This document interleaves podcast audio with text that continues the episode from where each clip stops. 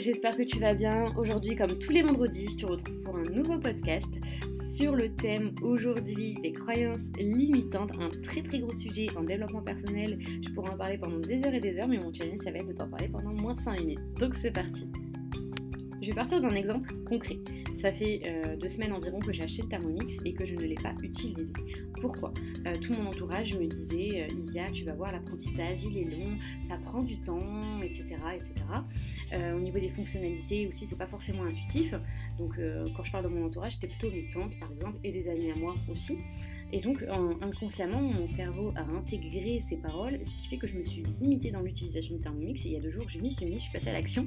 Et pour le coup, je me suis rendu compte en fait que tout ce qui m'avait été dit était erroné dans mon cas, euh, parce que j'ai trouvé ça hyper intuitif, gain de temps énorme, et les recettes en plus sont juste incroyables, amazing. On n'est pas là pour faire la promotion du TM6. Euh, tout ça pour dire que euh, mes tantes sont issues d'une autre génération, donc forcément au niveau des fonctionnalités, tout ce qui est tactile, elles ne sont pas à l'aise avec.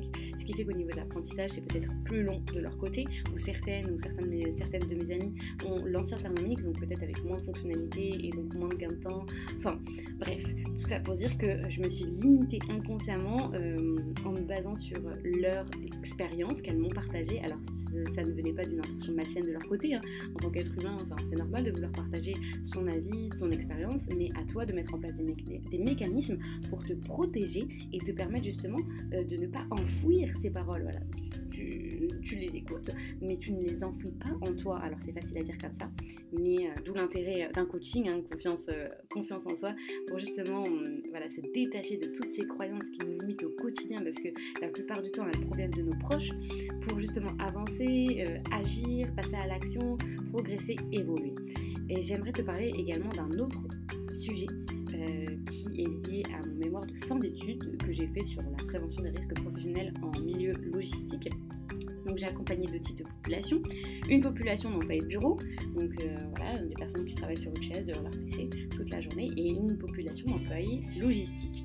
Euh, tous les deux se plaignaient de maux de dos et s'apitoyaient sur leur sort en disant que toute la journée ils sont au travail et que leurs maux de dos étaient liés à leur job et que la seule manière du coup euh, ben, d'améliorer leur, leur bien-être en fait au quotidien c'était de quitter leur job.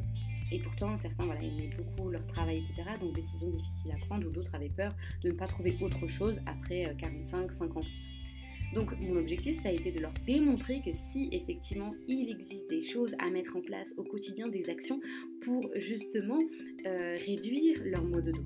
Donc on a mis en place par exemple un échauffement musculaire en entreprise, euh, on les a incités aussi à euh, s'étirer régulièrement, par exemple surtout pour les employés de, bureau, de se lever toutes les une heure pour, pour s'étirer, faire quelques exercices, faire des exercices pendant la pause déj, prendre rendez-vous chez des ostéopathes remboursés par la mutuelle entreprise ou s'inscrire dans une salle de sport remboursée à hauteur de 70% justement par, par l'entreprise ou faire de l'exercice en extérieur, enfin peu importe qu'il existait de nombreuses manières de réduire leur maux de dos au quotidien.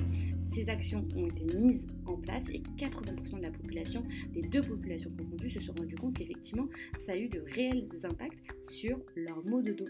Et donc, euh, ils se basaient sur donc, leur journée de travail qui leur prenait vachement de temps c'est mort en fait, euh, je travaille toute la journée, euh, rien ne pourra soulager finalement mes problèmes de dos. Et au final, ils ont pu se rendre compte qu'effectivement, ils se basaient sur des croyances limitantes qui les limitaient au quotidien et euh, les limitaient justement dans leur bien-être euh, et dans leurs problèmes de dos. Un dernier exemple que je vais te donner, c'est ce podcast. Alors, euh, le podcast, je le tourne généralement le vendredi. Tous les vendredis, je le tourne vers 14h environ.